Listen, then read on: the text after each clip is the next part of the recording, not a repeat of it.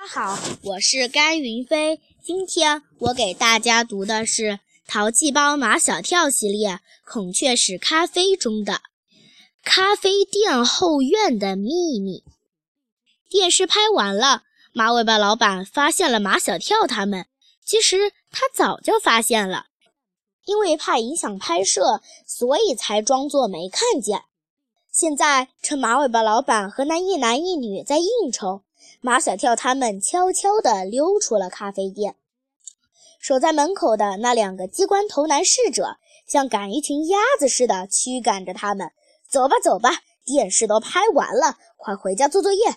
马小跳说：“我们是来找蓝孔雀的。”机关头男侍者问：“找蓝孔雀干什么？”“找他比美。”马小跳指着夏林果：“就是他，他要跟孔雀比美，晚上来比。”机关头男侍者说：“我们家的孔雀晚上才出来跟人比美，我们明天要上学，晚上来不了。”唐飞大模大样的，不就是一只孔雀吗？看看都不行。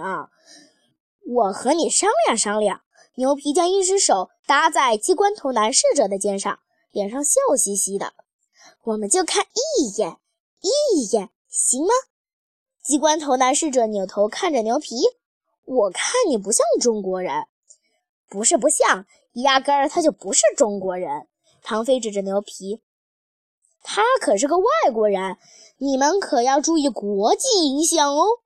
一听国际影响，两个机关头男侍者的态度不那么坚决了。这可是我们老板不让看呀。那两个机关头男侍者会几句英语，好不容易找到了个可以练英语的机会。牛皮用英语和他们套近乎。毛超不知从什么地方走过来，一本正经地对牛皮说：“不要为难这两位哥哥啦，我们走了，哥哥再见哦。”毛超拉着牛皮就走，马小跳、唐飞和张达会意，拉着夏林果和陆曼曼也跟着走了。毛超，你干嘛拉我走？牛皮不甘心的，你没看见我马上就要成功了？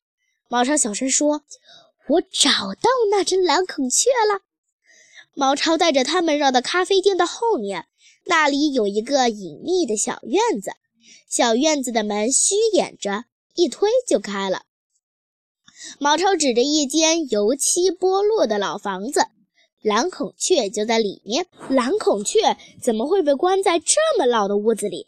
昨晚在咖啡店的小舞台上，那只华丽高贵、美轮美奂的蓝孔雀已深深地留在了马小跳的记忆里。在他想象中，这样的蓝孔雀至少应该住在鲜花盛开的地方，或者像宫殿一样的房子里。老房子是花玻璃窗，不透明的。花玻璃窗下面是木板做的裙板墙。房子老了，木板开裂，到处都有缝隙。马小跳一行人各自找到一条缝隙，从缝隙处可以看见里面。他们都看见了蓝孔雀在里面，还有一个长发及腰的年轻姑娘。夏林果与马小跳看的是同一条缝隙，他悄声问马小跳：“是这只蓝孔雀吗？”“是它。”马小跳简直不敢相信自己的眼睛，可跟昨晚在咖啡店里看见的。完全不一样啊！他现在为什么这么惨？蓝孔雀本来就被关在屋子里，为什么还要在他的脚上铐上铁链，身上罩上铁笼子？这铁笼子也怪，只罩住了孔雀的身子，头却露在外面。马赛跳很快便明白了为什么要将孔雀的头露在铁笼子外面。那个年轻的姑娘一手撑开孔雀的嘴，一手往孔雀的嘴里塞豆子。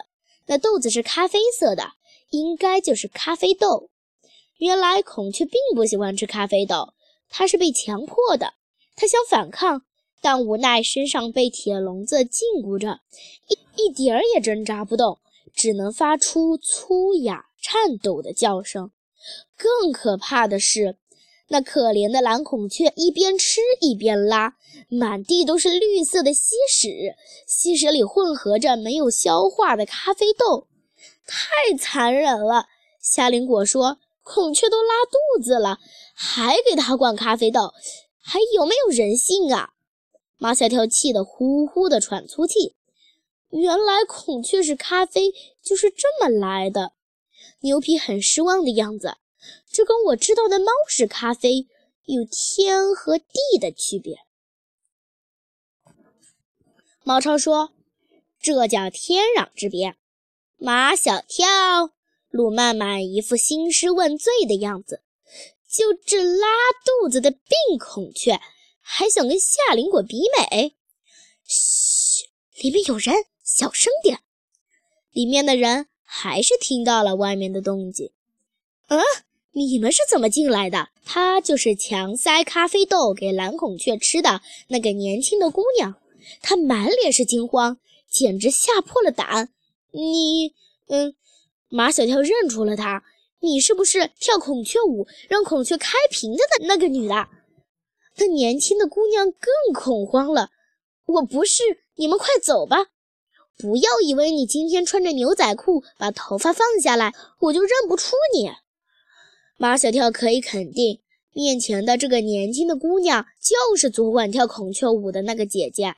你昨晚是穿着长裙，把头发梳在头上的，是不是？求你们了，快走吧！跳孔雀舞的姐姐哀求道：“如果让老板知道了，我就……”陆曼曼义正辞严地说：“你知不知道，你这么对待蓝孔雀是不人道的？”我当然知道。跳孔雀舞的姐姐警觉起来：“我们老板来了，你们快躲起来！”跳孔雀舞的姐姐将他们带进另一间老房子里，脚步声越来越近，越来越近，然后听见开门的声音。然后听见马尾巴老板的声音：“今天喂了多少？跳孔雀舞的姐姐还剩小半盆，怎么搞的？每天至少要喂一盆，都这时候了还剩小半盆，赶紧喂！跳孔雀舞的姐姐，她太难受了，能不能？你怎么知道她很难受？她告诉你的？马尾巴老板恶狠狠的：快喂！